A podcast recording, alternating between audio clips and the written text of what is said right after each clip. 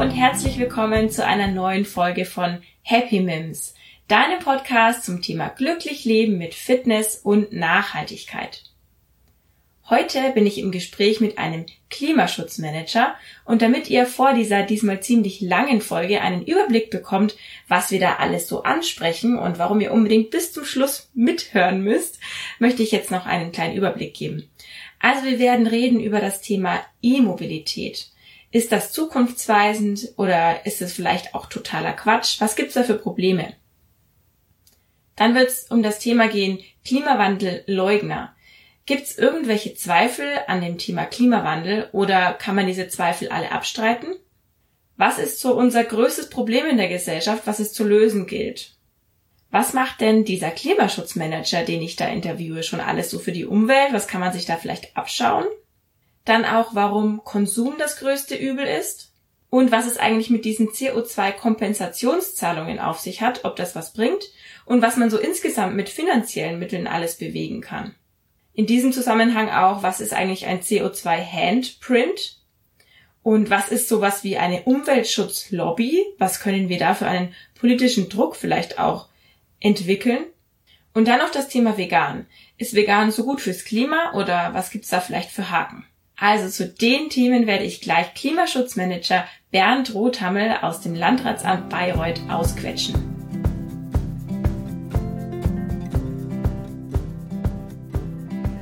Bernd, also zunächst mal, ich erinnere mich, als wir uns das erste Mal getroffen haben, da hast du gleich mal gesagt, Klimawandel gibt's gar nicht mehr. Wir sagen nicht mehr Klimawandel, es ist jetzt Klimakrise.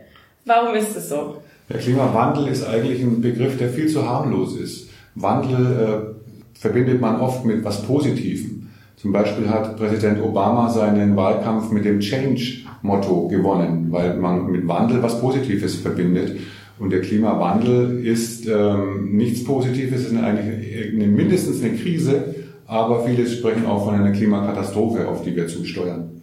Ja, und es ist ja jetzt auch schon so, dass es ähm, vielleicht vor ein paar Jahren mal ein Klimawandel war, wo man gesagt hat, oh, da passiert was. Und jetzt sind wir ja aber auch wirklich schon so fünf nach zwölf. Na, jetzt ist, müssen wir wirklich was machen. Ne? Ja, der Klimawandel ist jetzt auch in, in Bayern angekommen. Wir spüren den auch. Es sind nicht nur Berichte von Überschwemmungen äh, in äh, Bangladesch oder sonst wo auf der Welt, sondern direkt bei uns in, äh, zu Hause merken wir die heißen Sommer, die Dürre, sehen die verdorrten Felder, merken, dass es ja äh, wochenlang nicht mehr regnet. Also wir spüren, da tut sich was und das beunruhigt äh, sehr viele Menschen und ist aber auch gut so, dass es das tut. Ja, das denke ich auch immer. Es ist wichtig, dass es mal beunruhigt. Also manchmal glaube ich sogar, es braucht auch mal wirklich so eine richtige Katastrophe, bis die Leute aufwachen. Aber ich hoffe jetzt, dass es schon einige gibt, die jetzt schon checken, dass wir was machen müssen. Jetzt möchte ich noch mal kurz erzählen, warum ich jetzt heute bei dir bin. Ähm, wir hatten ja mal einen Termin zusammen, da ging es um Social Media. Und ich muss sagen, das weißt du wahrscheinlich jetzt noch gar nicht so, aber ich tatsächlich hat sich mein Leben verändert an dem Tag, weil du mich so wow. aufgeweckt hast. Ja, also es ist tatsächlich so. Ich, ich saß danach im Auto mit Micha und ich, ich bin ja, war ja Bloggerin, bin immer noch Bloggerin. Und habe zu Micha gesagt, Micha, ich glaube, ich kann so nicht weitermachen. Ich kann nicht weiter so Konsum anpreisen, den Leuten sagen, sie sollen neue Sachen kaufen, weil das, also, also du hast mich aufgeweckt, vor allem beim Thema Konsum.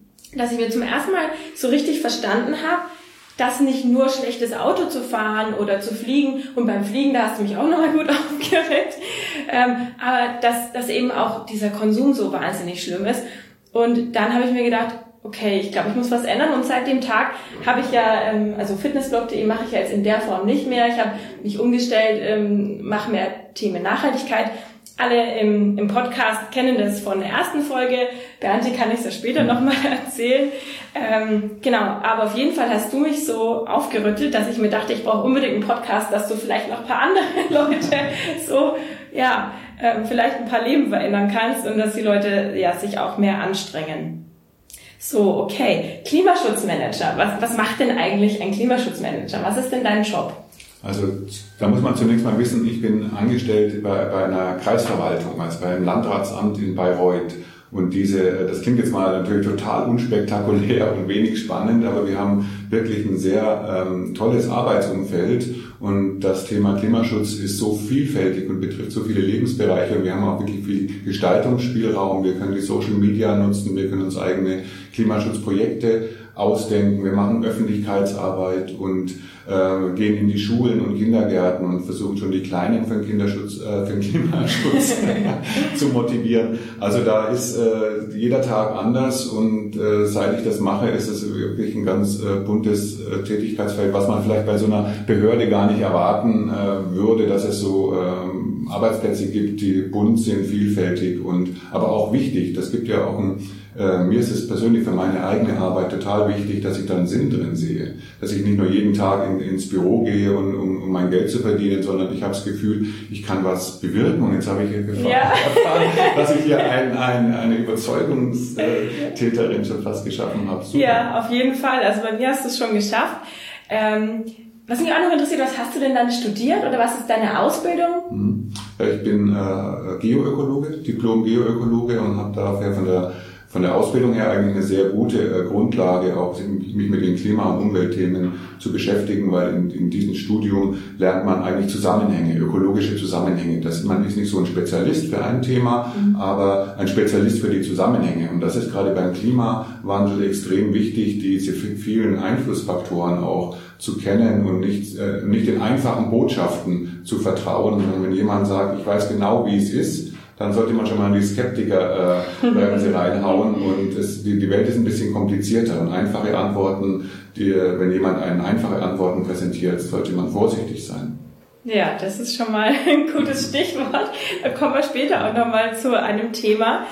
Ähm, Genau, jetzt habe ich eine Frage an dich, die mich selbst bewegt, die ich aber auch von außen gehört habe. Das war auch eine Frage von euch, die ähm, ihr gesagt habt, soll ich doch mal stellen. Ähm, ja, was sagst du denn zum Thema E-Mobilität und Akkus? Ist das eine Alternative? Können wir dadurch ähm, irgendwie das Klima retten oder ist es vielleicht totaler Quatsch?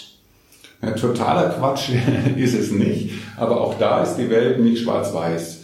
Und die ähm, E-Mobilität hat natürlich einen Vorteil, wenn ich ein, ähm, ein Elektroauto, was nicht so groß ist, das ist auch wichtig, die, diese großen Fahrzeuge, die große Batterien haben, die haben eine schlechte Ökobilanz. Also wenn man sich für ein Elektroauto entscheidet, wäre es gut, sich eins zu kaufen, was ein bisschen bescheidener ist. Und da gibt es ja mittlerweile auch schon Modelle, die diesen Ansprüchen genügen. Und meine Meinung ist, wir dürfen nicht einfach jetzt alle äh, Autos, die momentan mit äh, Diesel oder Superbenzin fahren, ersetzen eins zu eins durch Elektroautos. Dann haben wir nämlich genauso noch 60 Millionen Autos auf den Straßen rumfahren. Und es ist ja nicht nur der Treibstoff, der die Umwelt äh, hier belastet, sondern auch die Karosserie, die Motoren, auch die Elektromotoren, die Batterien müssen hergestellt werden und die haben, bringen natürlich dann einen großen ökologischen Rucksack mit sich.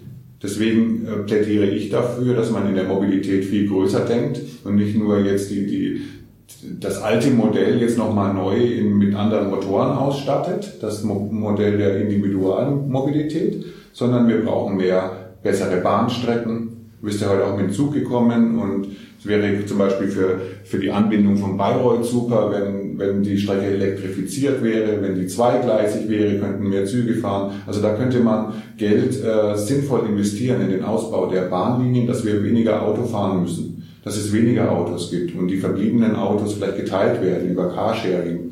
Modelle. Da muss man also eine Mobilitätswende viel größer denken als nur über den Austausch der Motoren. Ja, das finde ich auf jeden Fall auch. Und auch Thema Fahrrad, das Fahrradfahren attraktiver machen, damit mit besseren Radwegen und so weiter. Da ist auch die zweite Frage gleich, was sagst du zu E-Bikes? Also ähm, auch immer in Bezug auf die Akkus, also bei den Akkus würde ich gerne nochmal nachhaken. Ja, bei den Akkus, bei den Autoakkus, da gibt es halt so eine Untersuchung, dass ein, äh, ein, ein Golf Diesel verglichen wurde mit einem äh, äh, elektrischen Golf. Und da war der elektrische Golf ähm, aufgrund der ähm, hohen Energie, des hohen Energiebedarfs für die Batterieherstellung, muss man den ganz lange fahren, bis er ökologisch den äh, klassischen Golf überholt. Ich hoffe, das ist nicht zu kompliziert. Also man gibt so einen Grenzwert da in dieser Studie, gesagt 100.000 Kilometer muss der, der Elektro-Golf fahren Und dann ist seine Ökobilanz, wenn er dann länger fährt, der kann ja 200.000 oder glaube 300.000 fahren, dann überholt er den Golf in der Ökobilanz.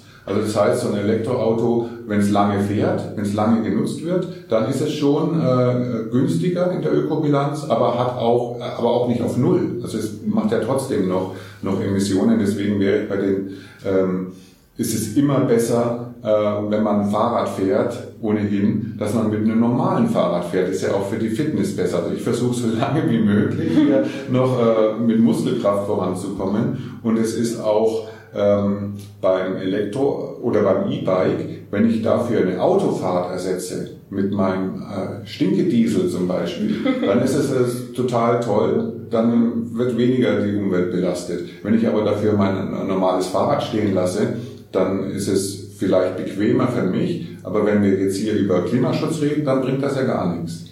Mhm. Alles klar. Ich bin nämlich jetzt gerade im Moment am überlegen, mir ein äh, Lastenrad zu kaufen, aber mit E-Antrieb, weil der Grund ist, ich habe ja einen Hund und ich fahre zurzeit, wenn ich den Hund nicht mit in die Arbeit nehmen muss, in Anführungszeichen, weil mein, mein Freund zu Hause drauf aufpasst, ähm, dann fahre ich mit dem Fahrrad in die Arbeit, solange es nicht stürmt und schneit. Ähm, jetzt kann ich aber meinen Hund nicht mitnehmen, das wäre zu anstrengend wenn er da dran vorbei, äh, also neben mir laufen müsste. Außerdem ist es nicht besonders schön dann teilweise auch die Strecken, ähm, wenn ich an der Straße mal fahren muss. Dann war mein Gedanke, ich möchte aber dann nicht Auto fahren, nur weil ich den Hund mitnehme, sondern ich würde gerne dann trotzdem Fahrrad fahren. Vielleicht, es gibt ein Lastenrad extra für Hunde. Da war ich natürlich gleich ganz verliebt und dachte mir, oh, das brauche ich. So, ähm, ich glaube aber, es wird mir wirklich zu anstrengend, vor allem wenn ich auch mal zu meinen Eltern fahre mit dem Lastenfahrrad plus Hund äh, und plus Hab und Gut, dann äh, aus eigener Kraft immer zu fahren. Deswegen habe ich überlegt, wäre es vielleicht in dem Fall sinnvoll, das mit E-Antrieb zu nehmen.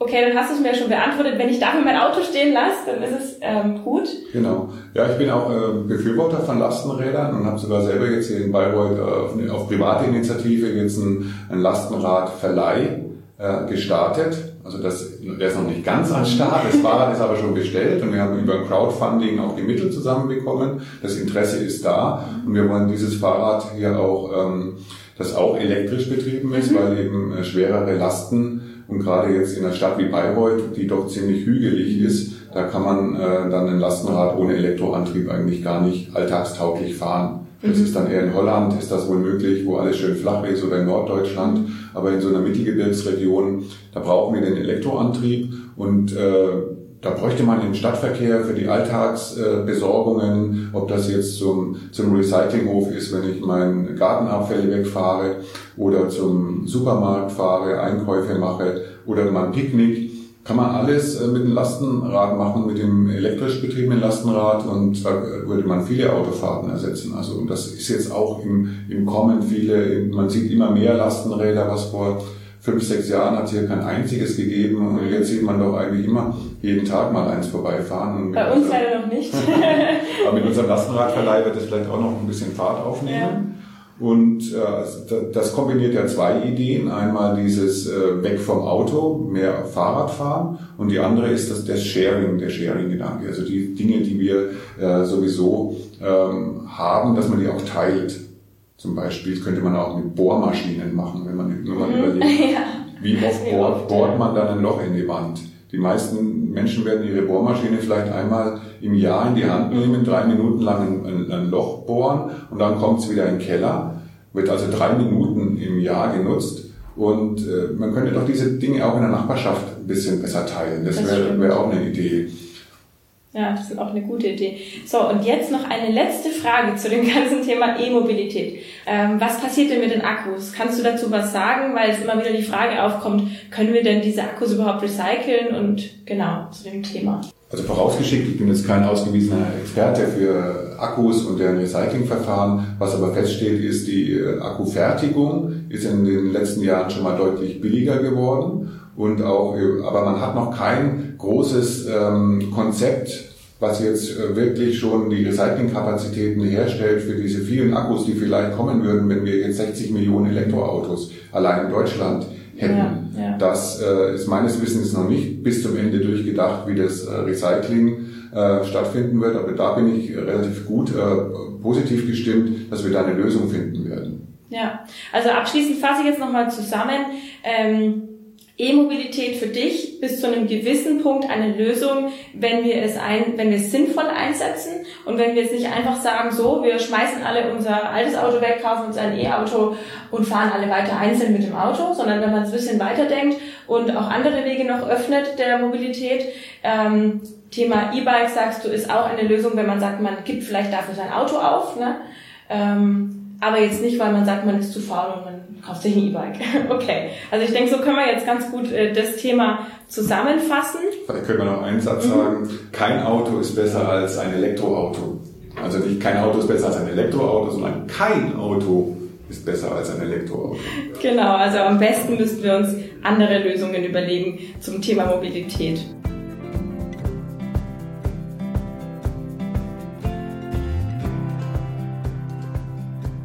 Okay, so, dann komme ich zum nächsten Thema. Warum gibt es denn Leute, die die Klimakrise immer noch leugnen? Also Trump und aber auch so ein paar Leute tatsächlich auch in Deutschland, die sagen, ja, da gibt es Wissenschaftler, die sagen, das stimmt alles gar nicht. Wie kannst du, wie, wie entgegnest du dem? Kannst du Zweifel überhaupt verstehen und was sagst du denn zu denen ihren Argumenten? Also die Argumente, die sind äh, grottenschlecht und kann man wirklich nicht, äh, wenn man ein bisschen drüber nachdenkt, äh, zerfallen die alle wie Staub. Da ist nichts dahinter. Das ist alles nur äh, großes Getöse. Und ich kann es also ehrlich gesagt nicht ganz verstehen, wie man, das ist so, ich ordne das ein in die äh, Kategorie Flacherdler. Da gibt es ja auch wirklich Leute, die behaupten im Internet, die Erde ist flach. Und alles, was uns hier so vermittelt wird, das sind Fake News. Oder die Amerikaner waren noch nie auf dem Mond, das ist alles nur im, im Studio gedreht worden.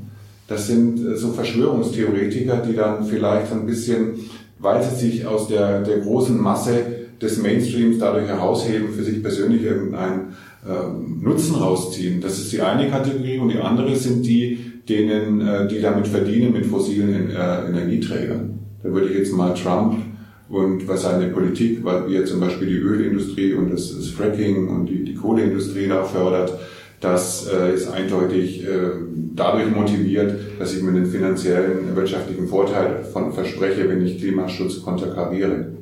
Ja, verstehe. Also es ist wahrscheinlich, dass diejenigen, die das sagen, äh, das aus einem Grund machen, weil sie da einen Nutzen draus ziehen wollen, einfach für ja für ihre Wirtschaft, für ihre Politik. Oder für ihre Persönlichkeit. Also sowas so diese Trolle, die sich dann in, in, in Social Media äh, tummeln, die dann irgendwelche obskuren Thesen davon sich geben, die verdienen ja damit nichts, aber die ziehen irgendeinen Nutzen äh, für ihr Selbstwertgefühl daraus. Ja. Kann man zwar schlecht nachvollziehen, aber das, das sind ähm, Spinner. Okay. Und zu dem Thema Spinner, du hattest vorhin mir auch eine Zahl genannt. Also 97 Prozent aller Wissenschaftler sagen, die Klimakrise, also das stimmt alles. Und drei Prozent aller Wissenschaftler sprechen dagegen, oder? Ja, und die drei Prozent sind dann auch noch in der Regel von der fossilen Industrie, also von der Erdölindustrie zum Beispiel finanziert. Es gibt auch keine einzige nationale Akademie der Wissenschaften, in, äh, kein einziges Land, keine einzige wissenschaftliche Akademie bezweifelt den Klimawandel. Das ist so fest untermauert, wie dass die äh, Erde sich um die Sonne dreht. Also da gibt es wirklich keinen Zweifel mehr. Und wer das noch grundsätzlich anzweifelt, an dessen äh, geistiger Gesundheit müsste man zweifeln. Ein Flacherdler. Ein Flacherdler. Okay, gut. Wir hoffen, wir haben jetzt hier keinen beleidigt, aber vielleicht ein bisschen aufgeklärt. Und jetzt mal zum Positiven. Äh, wo siehst du denn die Lösungen gegen die Klimakrise? Also da muss man bei sich selber anfangen. Das würde ich jetzt mal als erstes äh, sagen, sondern nicht warten oder auf andere zeigen, sollen doch erstmal die Chinesen was machen. Und wenn man dieses Argument mal zu Ende denkt, dann müsste der, der Chinese dann sagen, der findet ja auch einen, der in der Emissionsbilanz noch schlechter ist, soll doch erstmal die Amerikaner, dann die Amerikaner sagen, sollen doch erstmal die Saudis. Und die Saudis sagen, na den höchsten CO2-Ausstoß hat ja äh, Katar, die haben ungefähr viermal so viel wie, wie ein Durchschnittsdeutscher pro Person gerechnet, sollen doch erstmal die. Dann wartet jeder auf den anderen Und äh, am Ende müssen wir darauf warten, bis der, der Scheich von Katar dann keine Skihallen mehr in die Wüste baut und, äh, oder Weltmeisterschaften ausführt in klimatisierten Stadien in der Wüste. Dann können wir lange warten. Also wir müssen auf uns äh, selber gucken und äh, in unserem äh, Einflussbereich was machen. Und dazu gehört auch, dass wir, ähm, sagen wir mal, auch die Politik beeinflussen. Da gibt es ja verschiedene Möglichkeiten. Einmal viermal in, äh, alle vier Jahre zur Wahl gehen, ist ja das, irgendwie das äh, Mindeste, aber dazwischen kann man ja auch viel tun. Zum Beispiel äh, Lobbyverbände, die für die richtige Sache arbeiten, Umweltorganisationen unterstützen, finanziell, mit Spenden, mit Mitgliedsbeiträgen oder sich selber engagieren. Dann äh, kommt auch was in Bewegung. Die eigenen, ähm, ich fasse nochmal zusammen, was man so zu Hause machen kann, ob das jetzt die äh, Solaranlage aufs Dach machen, Haus dämmen oder weniger Auto fahren, mehr Fahrrad fahren, sich gesünder ernähren, vegetarisch, biologisch, regional. Das kann man alles machen, das betrifft aber nur den eigenen kleinen Wirkungskreis. Und wenn, das wird nicht genügen, wenn wir nicht auch die Politik ändern. Die Politik muss äh, viel bessere äh, Vorgaben machen und auch die Wirtschaftsweise muss sich ändern in den Unternehmen und was können wir aber als Einzelne davon tun, da, dafür tun, dass die Politiker nicht nur von den äh, Lobbyverbänden der Industrie so beeinflusst werden. Das wird ja oft vorgeworfen, dass die eigentlich äh, Politik macht, dass die Pharmaindustrie die Gesundheitsgesetze äh, schreibt, dass die Autoindustrie ähm, die Verkehrspolitik bestimmt. Es muss ja anders werden, dass die Umweltverbände die könnten ja auch so einen Einfluss haben wie die Autoindustrie. Wenn wir sie stärken mit unseren, äh, wenn jeder Einzelne so ein bisschen was tut, um Umweltverbände finanziell zu unterstützen, dann äh, haben die vielleicht auch mal die gleiche Macht.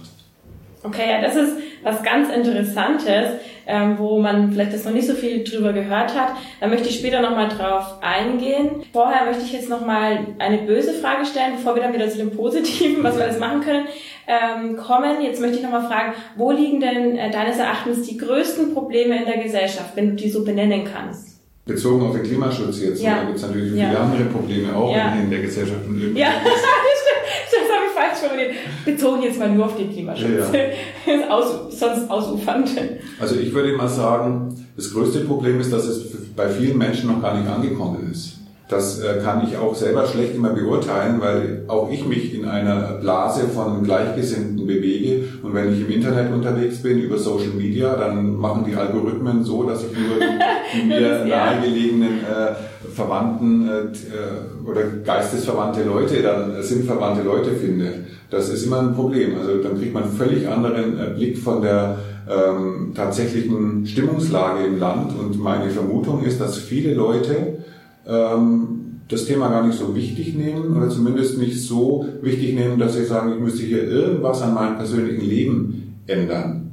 Vielleicht akzeptieren sie eine, eine, eine geänderte Politik, wie jetzt zum Beispiel mit dem Klimapaketchen, was die äh, Bundesregierung da geschnürt hat, dass man dann sich mit, mit abfindet, dass es ab 2026 keine neuen Ölheizungen mehr geben wird. Sowas schon, aber ähm, Lebensstilfragen zu ändern, das finde ich, äh, wird erforderlich sein die Frage auch der Mobilität, der grenzenlosen Mobilität. Können wir wirklich äh, uns das klimatechnisch leisten, dass wir dieses äh, kreuz und quer durch die Welt fliegen weitermachen?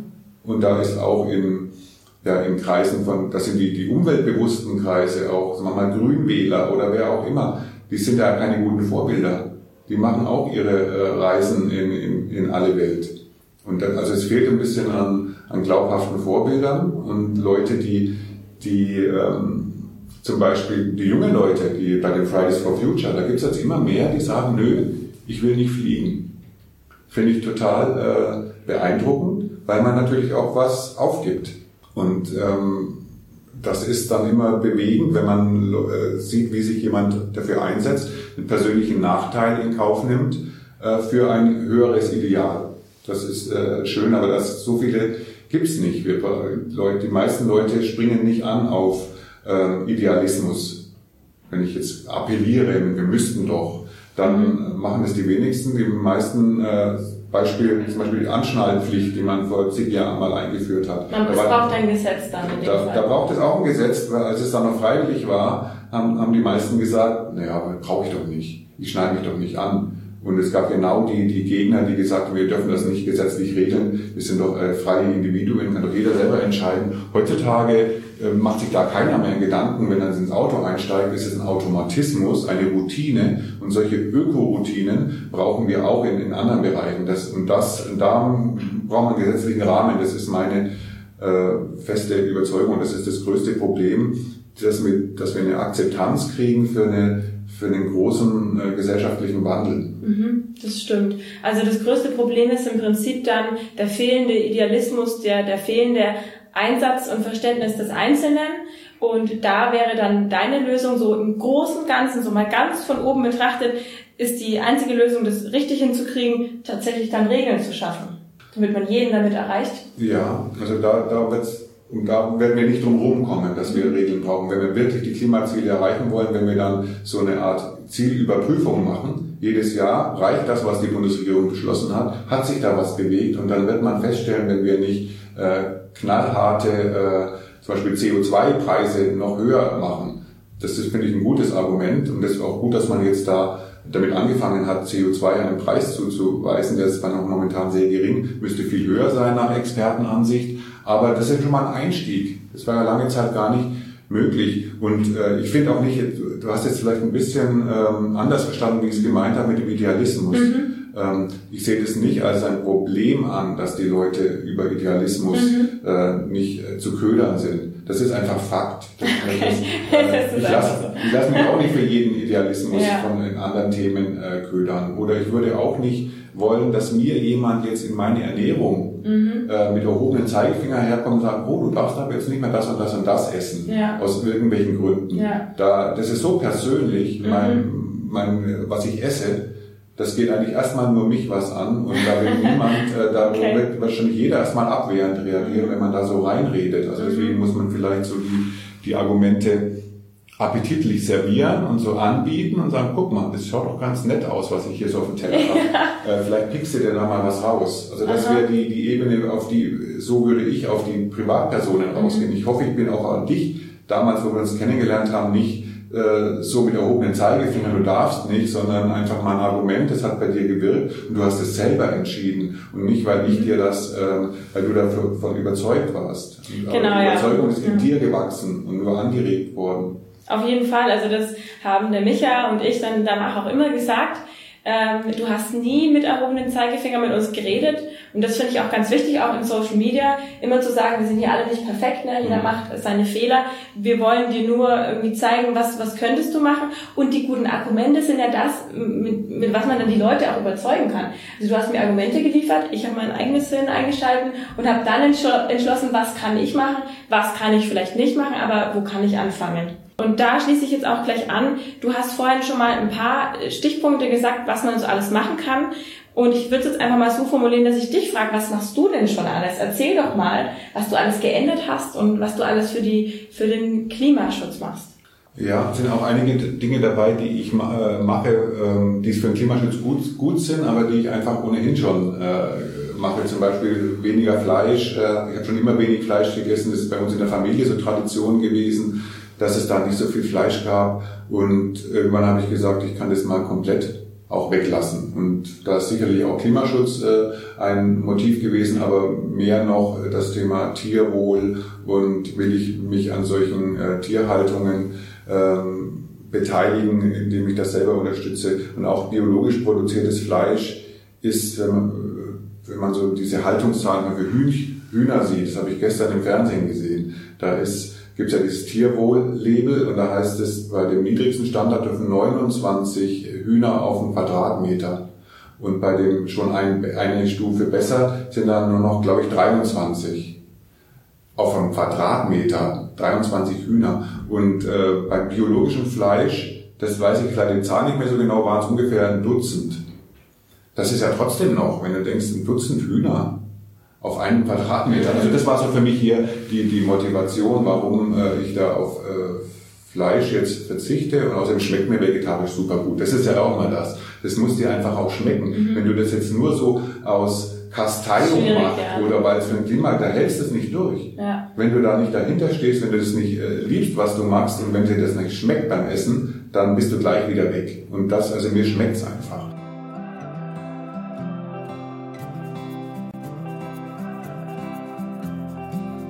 Dann, äh, was mache ich noch? Also gerade so als, äh, wir haben so ein kleines Reihenhaus, da haben wir jetzt schon relativ viel äh, versucht äh, zu optimieren. Wir haben es mal äh, gedämmt, komplett Dach und Fassade und haben dadurch die, ganz viel äh, Heizenergie eingespart. Heizöl allerdings, ne, das ist eine Ölheizung, ist ja auch nicht so, so optimal für, für den Klimaschutz, aber da haben wir wirklich ähm, mehr als die Hälfte des, ähm, des Öls eingespart und dann und jetzt momentan äh, bauen wir diese alte Ölheizung aus das ist jetzt schon beauftragt und ersetzen sie durch eine Holzpelletsheizung, die ja dann äh, vom Klimaschutz her gesehen, das Holz setzt auch bei der Verbrennung CO2 frei, aber während es gewachsen ist, hat es dieses CO2 vorher aus der Luft entzogen. Also es ist ungefähr klimaneutral, ist es besser als Heizöl. Das machen wir. Ich fahre viel äh, Fahrrad aber auch da bin ich, ich will immer sagen, ich bin jetzt hier nicht so ein, so ein super, äh, will mir nicht auf die Schulter klopfen. Ne? Ich fahre viel Fahrrad, auf die, ich fahre zur Arbeit mit dem Fahrrad. Das kann ich aber auch total leicht machen, weil ich nur eineinhalb Kilometer weg wohne. Das äh, äh kann ich jetzt nicht einen Pendler, ähm, der 40 Kilometer äh, oder länger fahren muss. Da habe ich auch Verständnis, dass in manchen Bereichen eben äh, ohne Auto einfach nicht geht, wenn man auf dem Land wohnt. Aber ich persönlich kann das machen. Ich fahre mit Fahrrad, habe diesen Lastenrad. Äh, Verleih gegründet und versuchen auch so bei der Ernährung äh, jetzt wirklich zu gucken, möglichst unverpackte Sachen.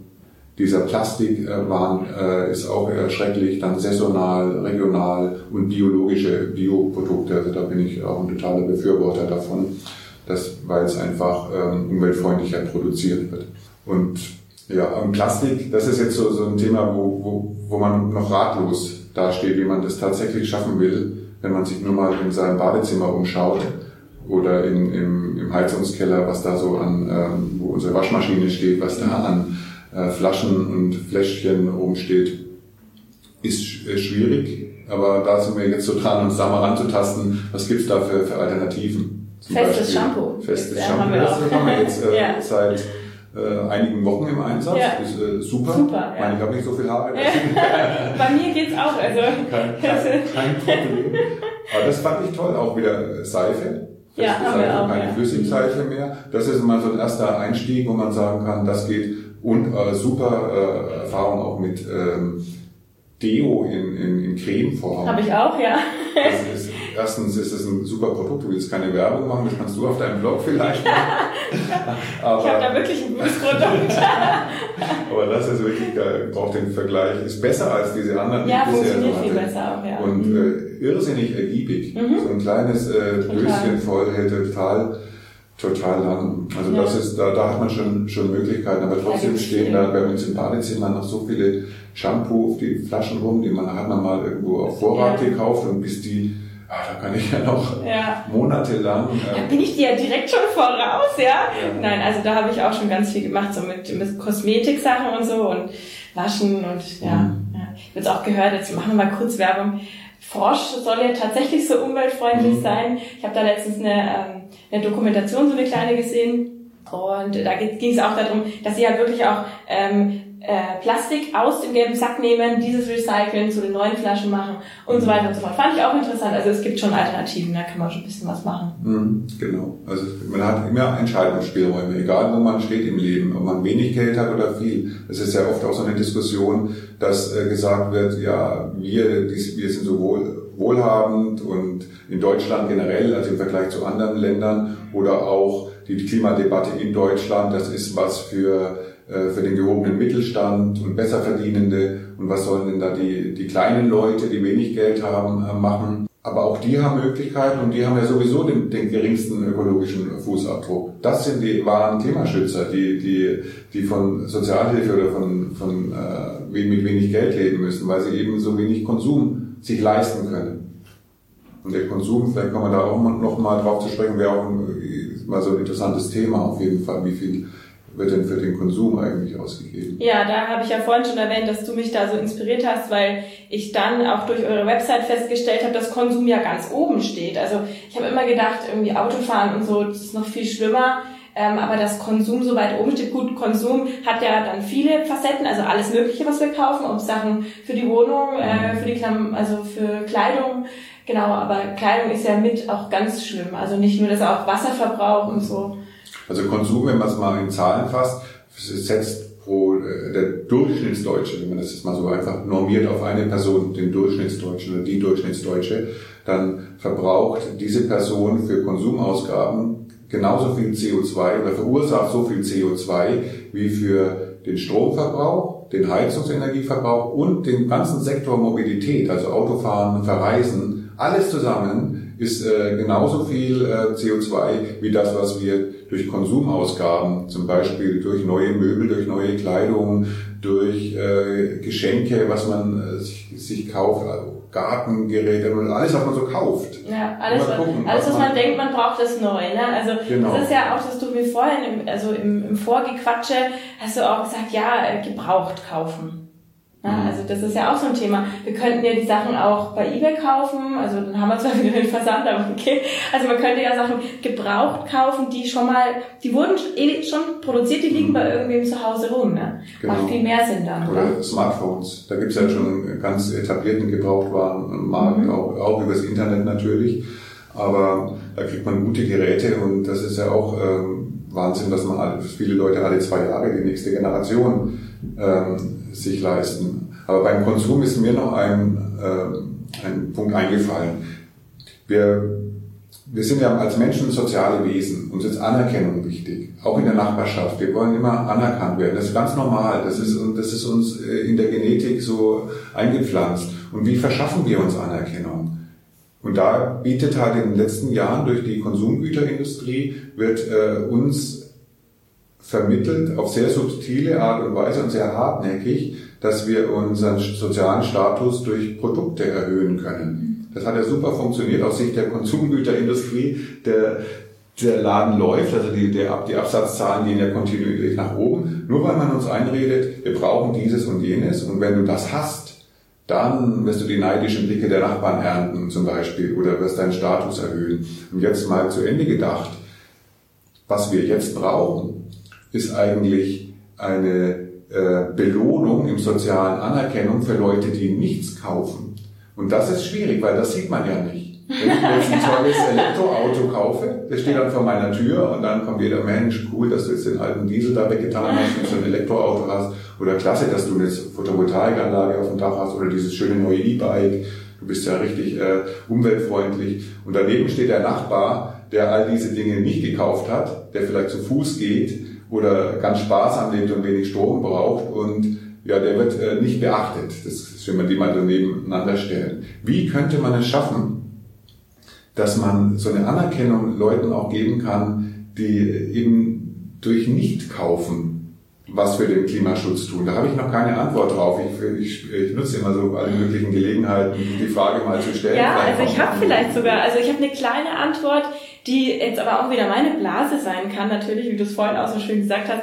Ähm, in Social Media ich folge jetzt einigen ähm, Zero Waste Leuten oder so Leute, die sich mit Nachhaltigkeit beschäftigen, die da eben drüber posten, die ähm, Slow Fashion ähm, anpreisen, die drüber sprechen, dass sie eben da jetzt gebrauchte Sachen gekauft haben. Oder ich habe eine, ähm, eine folge ich auf Instagram, die hat dann mal gezeigt, was sie jetzt alles ähm, wie sie sich verkleinert in ihrem Kleiderschrank und die darüber sprechen und so kriegt man natürlich auch soziale Anerkennung in dieser, in diesen Instagram-Welt für mhm. das, dass man sich eben da engagiert. Also das ist schon so, und ich glaube auch, dass wir dann einen Trend auslösen können, eine Mode, ja, sich nachhaltiger zu verhalten. Es stimmt schon, dass natürlich dann das, das Lastenrad oder ein, ein E-Bike ähm, das besser nach außen hin transportiert, aber vielleicht ähm, kann man ja mit einem mit einem Lebensstil auch eine Mode auslösen, dass man sagt, ne, also der, der, der neue, moderne Lebensstil ist bewusster ähm, nicht einzukaufen.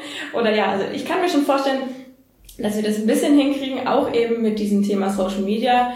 Und ja, aber es ist natürlich schwieriger, das stimmt schon. Aber, aber das stimmt, also Social Media, da hat man ja das direkte äh, Feedback, Like oder nicht Like und kann also auch mal so eine irgendwie posten oder sonst wie kommunizieren, was man gerade nicht gekauft ja, hat. Genau.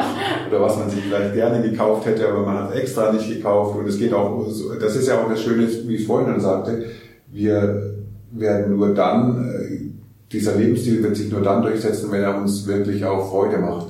wenn wir erkennen, es ist auch gar nicht so verkehrt, jetzt nicht so eine anstrengende äh, Urlaubsreise in irgendein so Billigreiseziel zu machen, wo ich dann eigentlich gar nichts erlebe, außer überfüllte Strände und äh, Schlacht am, am Buffet und äh, keine richtigen tiefen Eindrücke kriege im Vergleich zu einem äh, Urlaub mit einer kurzen Anreise hier in, in, in Deutschland oder Österreich oder Nachbarländern.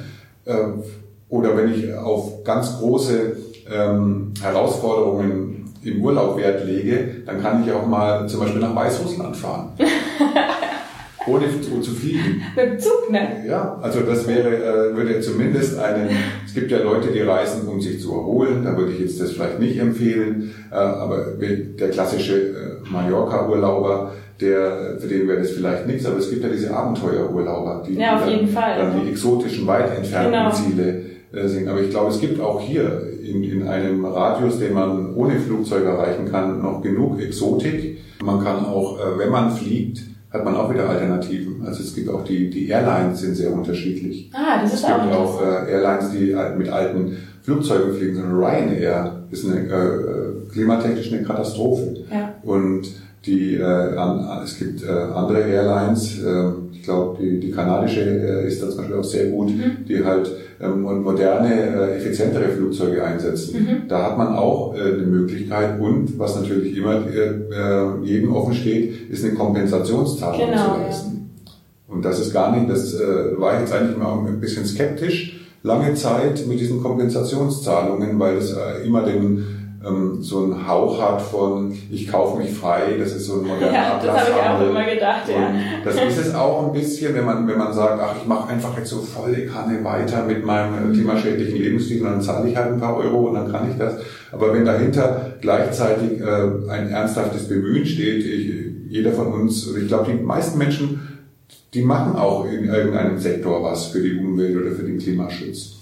Und Manche Dinge können aber nicht vermieden werden, momentan nicht. Die können vielleicht erst auch jetzt zum Beispiel meine neue Holzheizung, die wird erst im nächsten Jahr installiert. Bis dahin habe ich eben noch Heizöl und verheize das. Und könnte jetzt, mir steht jetzt die Option offen, dieses, diese Emission äh, zu kompensieren. Und was spricht denn dagegen? Das ist ja eine Spende, die ich an eine äh, Organisation mache, ob das jetzt äh, Atmosphäre ist, oder My Climate oder die Klimakollekte, das sind ähm, äh, gemeinnützige Organisationen, die mit diesem Geld eine äh, zum Beispiel äh, Familien in Afrika ausstatten mit Solarkochern oder mit Mini-Biogasanlagen oder mit effizienten Holzöfen, die viel, mit viel weniger Holz viel äh, mehr Hitze produzieren, als was die da momentan haben und die auch nicht so husen und nicht so gesundheitsschädlich sind. Das ist eine gute Sache. Da spricht doch nichts dagegen, da, äh, dafür sein Geld einzusetzen. Und eine Tonne CO2 zu kompensieren, kostet gerade mal so rund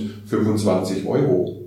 Okay. Also ja, mit, ja. mit 250 Euro im Jahr kann ich die durchschnittliche, äh, die, die, die CO2, ähm, den CO2-Ausstoß einer Person in Deutschland komplett kompensieren. Und das funktioniert auch wirklich so, wenn man sich das dann so anschaut, also vom Sinn her, diese Kompensationszahlungen, die, die leisten dann auch wirklich was, ähm, also sichtbar? Ja, also da äh, muss man äh, genauer hinschauen. Es gibt verschiedene äh, Anbieter, gibt aber auch Testberichte. Ich glaube, Stiftung Warentest habe ich auch schon mal untersucht. Und äh, die drei, die ich da gerade genannt habe, die äh, Atmosphäre und äh, My Climate, die kann man schon äh, empfehlen und auch die von, der, von den Kirchen glaube Klimakollekte heißt, also bin mir jetzt nicht ganz so sicher, aber mhm. es ist äh, eine kirchliche okay. Organisation und jeder hat so andere Schwerpunkte. Man kann sich im Internet genau anschauen, wofür die Geld ausgeben. Man kann sogar bei Einzelnen auswählen, welches dieser Klimaschutzprojekte man mit seiner Spende unterstützt mhm. haben möchte. Und das bringt natürlich schon was, wenn ich jetzt eine, eine, eine Familie in der Sahelzone die bisher die letzten, äh, das bisschen Holz, das da noch wächst, aufgesammelt haben und in effizienten Öfen verbrannt haben. Das, wo auch, wenn die weniger, wenn der, wenn der Wald hm, sich wieder regenerieren kann dort, ist das gut für das Klima. Dann bleibt das Holz, äh, das nicht verbrannt wird, setzt auch kein CO2 frei.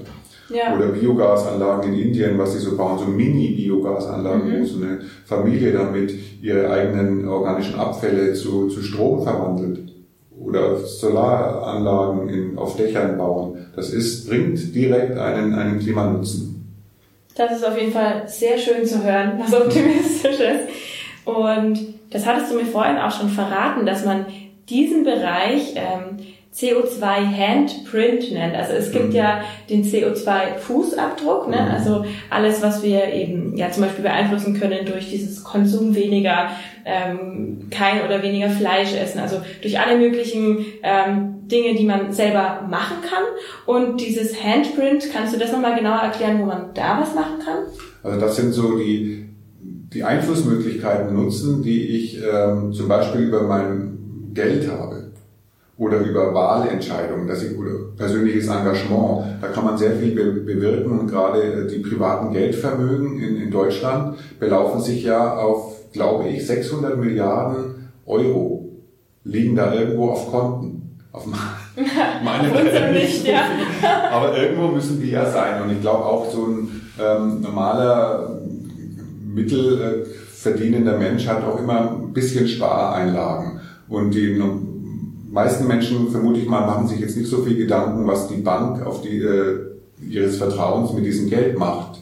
Und viele Banken äh, haben natürlich da jetzt keine äh, besonderen Klimaschutzambitionen bei der Geldanlage, sondern da zählt allein die Rendite. Und wenn das jetzt ein, äh, ein Rüstungsunternehmen ist, äh, das ich damit unterstütze, oder ein ähm, äh, Atomkonzern oder was auch immer, die Rendite zählt in erster Linie für die Bank. Es gibt aber natürlich Ausnahmen. Es gibt auch Umweltbanken und es gibt auch die Möglichkeit, selber zu entscheiden, zum, ähm, statt einer Festgeldanlage bei der Bank XY jetzt sich für einen ähm, Klimafonds oder Klimaaktien zu entscheiden oder sich bei einer Bürgerenergiegenossenschaft äh, einzukaufen, die die Windanlagen äh, baut. Da haben wir doch, wenn wir diese 600 Milliarden nehmen würden und nur die Hälfte davon äh, in, in Umweltprojekte und wieder von anderen abziehen, das hat ähm, große Wirkung. Und der, der wissenschaftliche Beirat der Bundesregierung, der äh, hat jetzt sogar kürzlich äh, der, der Bundesregierung empfohlen, dass sie äh, auch die, die finanziellen Mittel des Staates entsprechend äh, umlenkt in solche Projekte und einen Transformationsfonds auflegt. Aber das können wir im Kleinen ja auch machen. Und dadurch ähm, wird dann auch ähm, so, du hast vorhin was erzählt von der Lobby, also dass man da auch so einen Druck aufbauen kann mit seinem Vermögen sozusagen. Also mit dem, äh, das wäre nochmal eine andere Strategie. Mhm. Einmal ist das Geld so zu lenken, weil wir leben in einer ähm, Marktwirtschaft und es ist eine, eine kapitalistische Gesellschaft in den meisten äh, Staaten der, der Welt. Also das Geld regiert die Welt und wir können, wenn wir das Geld in die richtige Richtung lenken, dann ist damit viel getan. Aber das andere ist der politische Druck. Wir wollen ja, dass die, also wir Klimaschützer wollen, dass eine äh, Regierung Klimaschutzpolitik macht. Und wer das möchte, der kann natürlich alle vier Jahre sein Kreuzchen machen und in der Zwischenzeit die Hände in den Schoß legen oder er kann dafür sorgen, dass die, die Politik auch entsprechenden ähm, Feedback oder Druck erhält, wie es jetzt zum Beispiel die Lobbyverbände von der Autoindustrie, von der Energiebranche, die machen das ja auch die, äh, die beeinflussen die Politik und gehen auf die Politiker zu, ähm, versorgen die mit Informationen. Bösartige Zungen behaupten, dass die Pharmaindustrie sogar die Gesundheitsgesetze schreibt und die Autoindustrie die Verkehrspolitik bestimmt. Das äh, kann ich jetzt nicht abschätzen, wie weit das tatsächlich so, äh, so extrem ist, aber der, der Verdacht liegt irgendwo nahe und es ist auch äh, legitim, dass Interessensverbände ihre Lobbyarbeit machen. Und das Umgekehrt müssen wir natürlich dann auch Lobbyarbeit machen für eine Klimapolitik. Wenn sich was ändern will, muss die Politik merken, ja, die Menschen wollen das. Es haben sich ganz viele Menschen, äh, wenn sich ganz viele Menschen für Umweltorganisationen ähm, engagieren oder die zumindest mit Mitgliedsbeiträgen, mit Spenden unterstützen, dann haben diese Organisationen mehr Geld für ihre Lobbyarbeit zur Verfügung. Das machen die ja. Das ist ja deren Existenzgrundlage, dass sie Lobbyarbeit und Politikberatung äh, machen. Und da müssen wir nur die Richtigen unterstützen.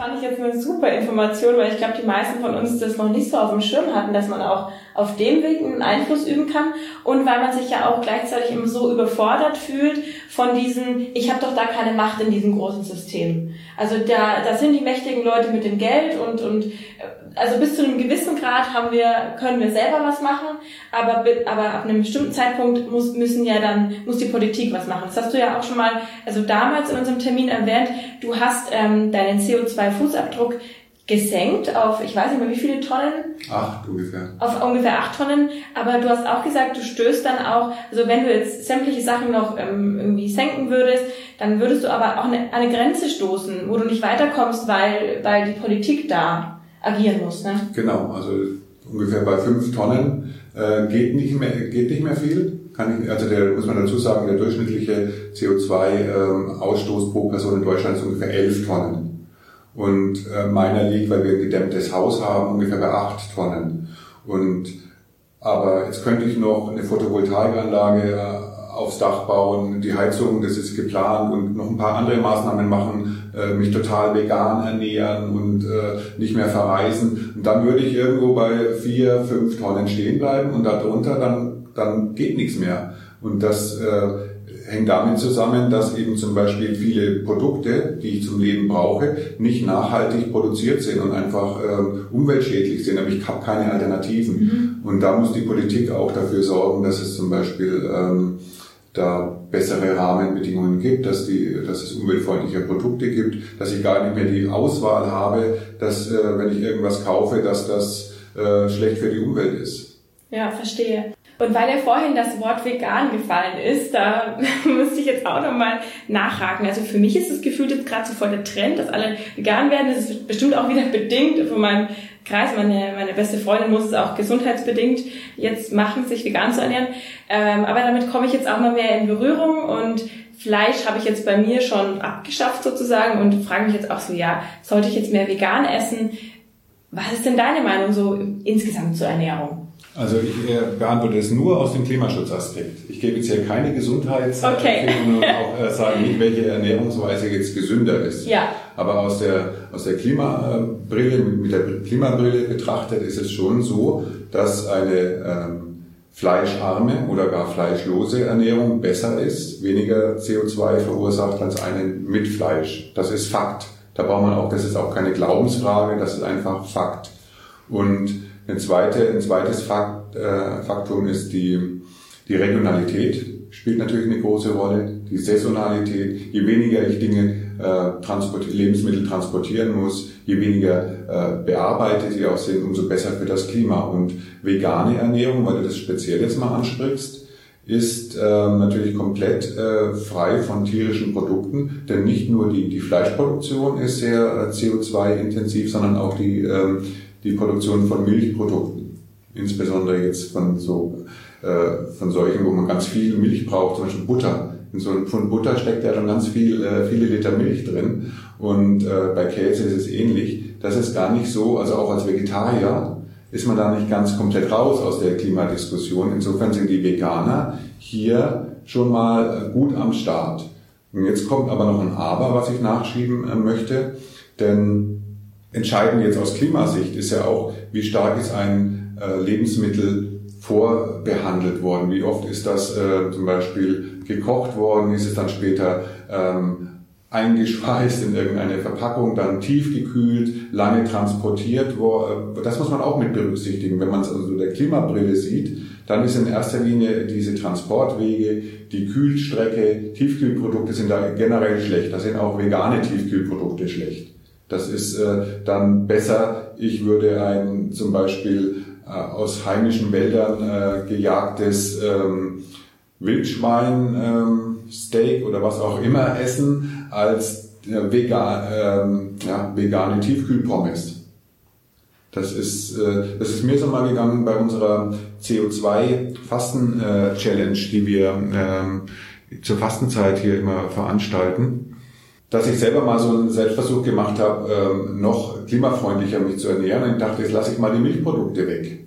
Und kam dann mal freitags ziemlich ausgepowert von der Arbeit nach Hause und dachte, ah, ich muss schnell was zu essen, ich hatte totalen Hunger und keine Lust groß zu kochen. Jetzt gehst du mal gegenüber in den äh, Bio-Supermarkt und äh, guckst mal, was es da so äh, schnell gibt. Und dann dachte ich, ja, ich darf keine Tiefkühlpizza, ähm, geht nicht, weil dann äh, so ähm, Käse drauf ist. Das war auf, dem, auf der Streichliste. Und so, so Ersatzkäse also wollte ich jetzt nicht nehmen. Und dann gab es eigentlich nichts, was, mein, was jetzt im Convenience-Bereich meinen, meinem Fastengelübde entsprochen hätte. Also kein Fleisch und keine Milchprodukte. Dann dachte ich, okay, was mache ich dann? Ja, dann nehme ich halt äh, Pommes und habe dann auch irgend so ein Tiefkühlgemüse dazu genommen. Also zweimal Tiefkühl. Und habe später mal, da gibt es eine schöne Datenbank im Internet, wo man die CO2-Emissionen von, von Lebensmitteln nachgucken kann. Und dachte ich, na, das war jetzt zwar die reine Lehre nach meinem Fastengelübde. Es war kein Fleisch und keine Milchprodukte, es waren nur Kartoffeln und Gemüse. Aber von dem CO2-Ausstoß war es eine Katastrophe, weil dieses äh, Kühl-, Tiefkühlzeug so viel schlimmer war. Es wäre besser gewesen, ich hätte da ein, ein frisches Stück äh, äh, Fleisch gegessen, okay. wenn es mir schmecken würde. Aber das wäre aus Klimasicht ist es nicht äh, nur, nur vegan, also eine vegane äh, Pizza ist besser als eine Fleischpizza, auch wenn sie tiefgekühlt ist, aber noch besser wäre, frische Sachen zu essen und aus der Region. Und da ist dann der Unterschied, wenn ich jetzt zum Beispiel vergleiche, äh, Kartoffeln frisch vom Acker sind äh, super von der CO2-Bilanz und die Bio-Kartoffeln sind noch ein bisschen besser, aber der Unterschied ist nicht so groß wie zwischen frischen Kartoffeln und Tiefkühlkartoffeln. Ja. Also wenn man da einen Tipp geben will, wenn jemand bei der Ernährung auch auf den, neben den vielen anderen Dingen, auf die man da ja achten soll, bei der Ernährung auch noch auf den Klimaschutz achten will, dann viele frische Sachen essen. Ja, ist auch gut für die Gesundheit. Ne? also ähm, es kommt ja auch noch ein Podcast zum Thema Ernährung und da werde ich auch eine Ernährungsberaterin ausquetschen zum Thema vegan, vegetarisch, bla bla bla. Ähm, und da kommen wir dann noch zum Thema, was ist denn jetzt gesund? Ähm, aber ich glaube, es ähm, ist auf jeden Fall eine Lösung, weniger Fleisch zu essen oder eben auch darauf zu verzichten oder insgesamt einfach bewusster zu essen, regional, saisonal, bio ist ein großer Punkt. Okay. Super, also ich fühle mich jetzt schon wieder schlauer. Ich habe schon wieder was dazu gelernt. Ich hoffe, ihr auch alle. Und jetzt erstmal, möchtest du noch irgendwas ergänzen? Brennt noch irgendwas? Hast du noch, ja, irgendwas Wichtiges? Nö, ist okay. Okay, ja. super. Und dann habe ich jetzt noch die Frage. Bist du denn schon immer so ein Klimaheiliger oder gab es irgendwas, was du, Klimaheiliger, das war jetzt natürlich übertrieben gesagt, ähm, hast du früher irgendwas, ja, Schlechtes gemacht? Irgendwas, wo du sagst, boah, also es im Nachhinein gesehen. Da würde die Sendezeit jetzt wahrscheinlich nicht ausreichen.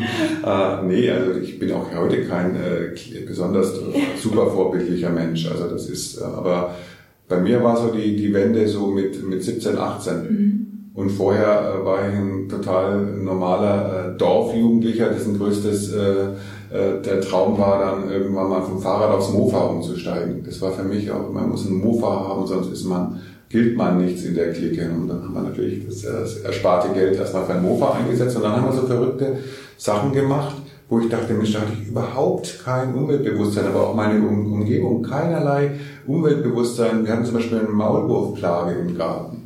Und, kam, und da kommt jetzt das Mofa ins Spiel. Ne? Da habe ich gedacht, das wäre doch eine super Idee, jetzt da mal einfach einen, einen Auspuff, einen Schlauch hinzuhängen und dann in den Maulwurfgang da die Auspuffgase reinzublasen so eine völlig blödsinnige Idee, den Boden da wahrscheinlich total verseucht mit irgendwelchen Mineralölprodukten, die da aus dem Auspuff rauskommen. Aber damals war irgendwie clevere Idee, super Idee. Also so blöd äh, war ich da und das ist nur ein Beispiel. Könnte man jetzt noch viele bringen. Und Gott sei Dank habe ich da ein bisschen äh, ähm, umgedacht aber es lehrt einen auch so ein bisschen Demut, dass auch der heutige Zustand äh, durchaus noch seine, seine Macken hat und da bestimmt noch nicht alles optimal läuft. Genau, das ist auch immer wichtig zu sagen. Es ist ähm, keiner perfekt, jeder hat immer so seine Fehler, das ist absolut menschlich. Und ich finde, das Schlimmste, was man machen kann, ist auch Leute abzugrenzen, also aus diesem Thema und als umweltbewusster Mensch sozusagen ähm, andere Leute als nicht so wertig, wertvoll, was auch immer anzusehen ähm, und, und diese auszuschließen. Also ähm, ich möchte eigentlich damit mich mit jedem drüber unterhalten, ähm, egal wie der momentan sich verhält.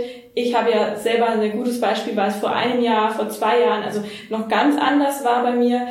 also deswegen finde ich es immer ganz wichtig, da nie mit dem, also mit dem Finger auf jemanden zu zeigen und alle auch zu verstehen. Und ich glaube, mit Verständnis und mit den richtigen Argumenten kann man da viele Leute bewegen, sich noch so ein bisschen zu verändern. Sehr schönes Schlusswort. Ja, genau. Und jetzt weisen wir noch kurz darauf hin, auf eurer Website äh, findet man auch immer noch Infos, ne, wenn man sich noch weiter informieren will. Ja, also das wäre jetzt zum Beispiel sehr interessant, jetzt zu dem Thema auch die, die Website zum CO2-Fasten. Die heißt ähm, www.co2fasten www.wordpress.com. Ist ein bisschen umständlich, aber wenn man CO2-Fasten in Google eingibt, kommt ja. man dann auch drauf. Okay, super. Und aber auch von der Bioenergieregion Bayreuth, das wenn man googelt, ja. da gibt's auch eine Website mit Infos. Genau, die heißt dann klima.landkreis-bayreuth. Ah, okay, alles klar, gut. Sehr gut. Also, wenn ihr euch mehr informieren wollt, dann macht es gerne. Ansonsten, ja, hoffe ich, ich kann euch noch in weiteren Podcasts irgendwie inspirieren. Und jetzt wünschen wir noch einen schönen Tag, schönen Abend. Vielen Dank fürs Zuhören und vielen Dank, Bernd, für deine Auskunft. Ja, sehr gerne. Ja.